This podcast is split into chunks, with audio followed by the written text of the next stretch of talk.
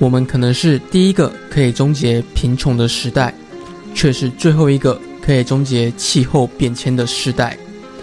欧洲面临五百年来最严重的干旱，德国饥饿之时浮出水面，澳洲暴雨成灾，四天内的降雨量更是直接超过一年的平均雨量。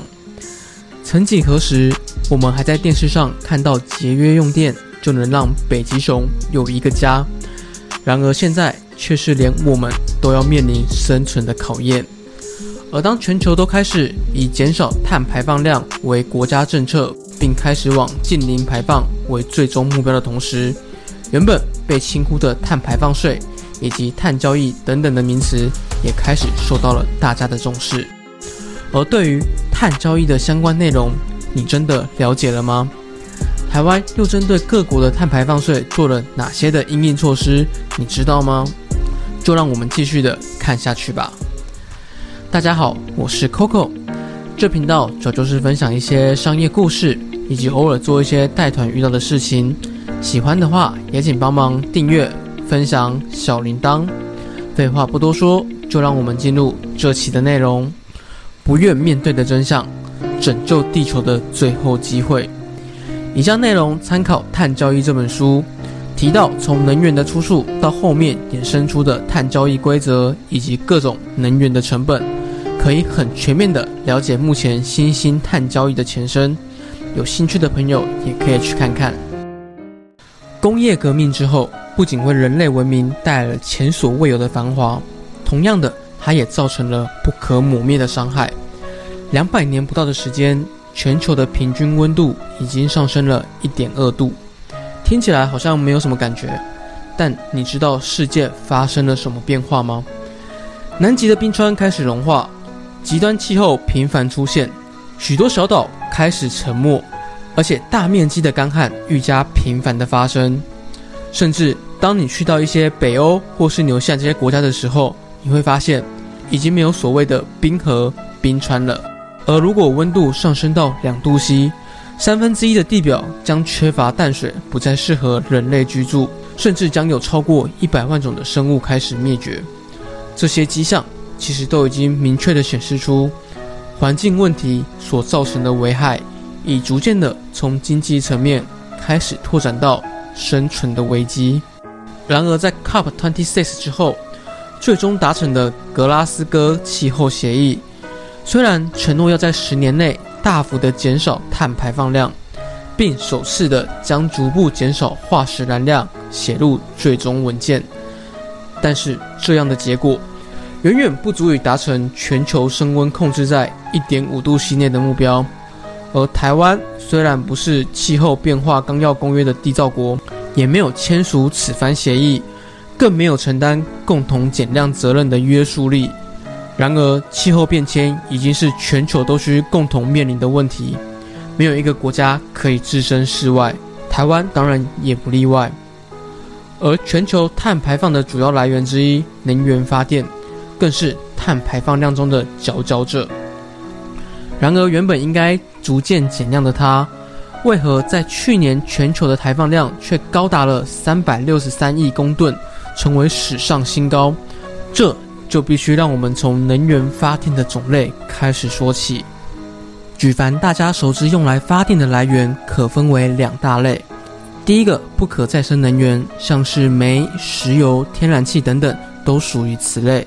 而另一个就是洁净能源，像是核能、风力、太阳能等等，也就是我们俗称的干净能源。那既然有这么多可发电的能源，为什么大家都选择用那些会排放更多温室气体的燃料，而不选择那些干净的可再生能源呢？其实最主要的原因就是因为价格和是否可以规模的稳定发电，当然还有像是运输成本是否有地区性。以及环境影响因素这些，而煤和石油却是恰恰最能符合低价和稳定发电的核心之一。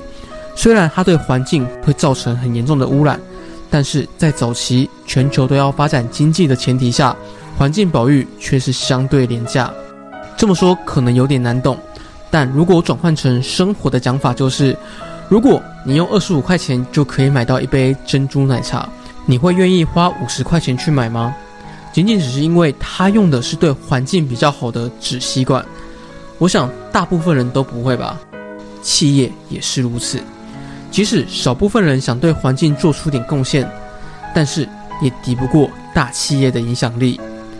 然而，就有人想了，既然再生能源这么贵，而且限制又这么高，不如就试试看，是不是可以用加工的煤去减少它的碳排放量，或是选用碳排放量比较少的煤，说不定就可以同时解决环境和价格的问题。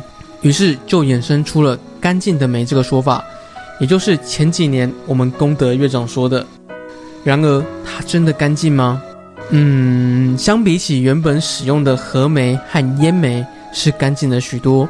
但实际上，对于后面要近零排放以及成本的控制，却是极为困难。而现在广泛使用的天然气，碳排放量及污染相对来说是真的比较少，但它的缺点也是显而易见。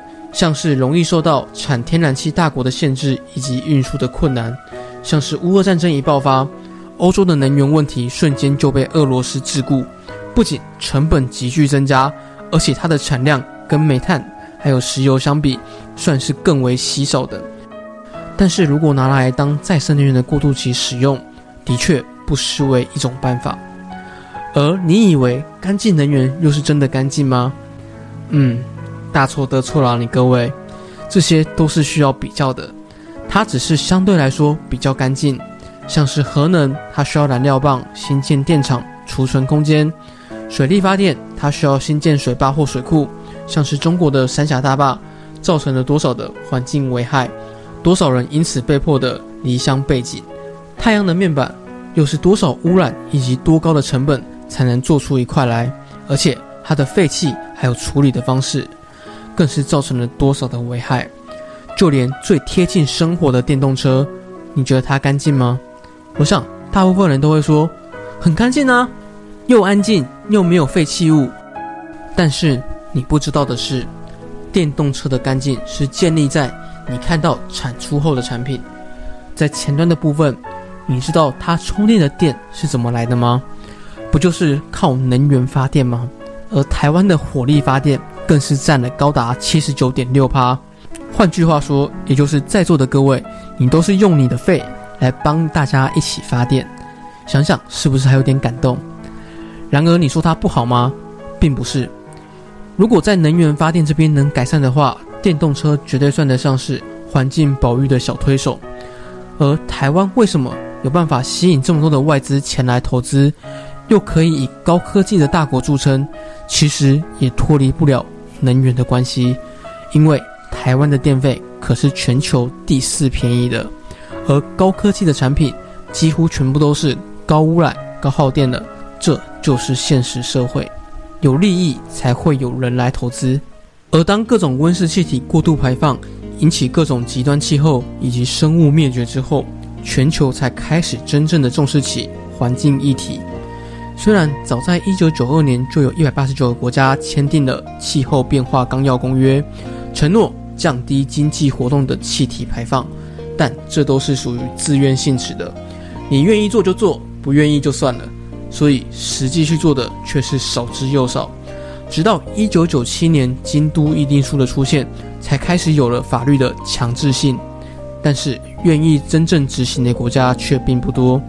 而且像是美国、中国这些大国根本就不参与，甚至不断抵制它。也就是在这样的背景下，京都议定书最后也走向了分崩离析，并在二零一一年，加拿大、日本、俄罗斯等等这些国家看到其他国家都在阳奉阴违，也都不愿意再继续承诺，而环境相关的议题也就开始逐渐的被忽视。虽然京都议定书它的实际功效欠佳，但是。它提供的三种弹性机制，像是碳排放权、联合减量、清洁发展，却成为了现在碳交易的前身，也为整个碳交易打下了厚实的基础。就让我们来看看这些最主要的名词吧。第一个，碳权，简单来说就是排放二氧化碳的权利，通常是以一公吨为计算单位，国境间通常是由第三方独立的认证机构发行。而各国的政府也可以针对自己的国家发行自己的碳权。白话点来讲，就是你要排放二氧化碳可以，但是只能排放政府分配给你的量。如果你要超过的话，你必须再去跟同样有被政府分配的企业买，不然你就要付出高额的罚金。第二个，碳税、碳费，它主要就是针对二氧化碳的排放特征的一种税金或是费用。差别在于，一个像是税金一样，收了就直接进到财政部里面，没有任何的指定用途；而碳费却比较像是用来针对环境或是减碳等等的相关内容来做专款专用。第三个，碳关税、碳边境税，它就像是进口商他在进口一些高碳排的产品时所征收的一些特别关税。如果你的制造过程碳排放的量越高，那你被课征的费用也就越高。而在去年，欧盟已经提出了碳边境调整机制，预计在二零二三年起开始试行，针对部分产业要求缴交碳排放量的费用，像是钢铁、不锈钢、铝等等这些金属制品。而碳交易就是从这些名词中衍生出来的。你以为这些费用好像跟我们没什么关系吗？大错特错啊！你可以想想，以后可能连你买个咸酥鸡，厂商都因为要被课税，所以他就直接把这些税金的成本反映在价格上面。更不用说，它影响的可能不仅仅是你的日常生活起居，就连各行各业，他们如果要进出口一些商品，都会受到严重的影响。就连你的日常生活用品，都将与它息息相关。眼看全球已经有超过三十个国家成立碳交易所。欧盟的碳边际税金也开始逐步展开，而台湾的碳交易政策却还在严重落后。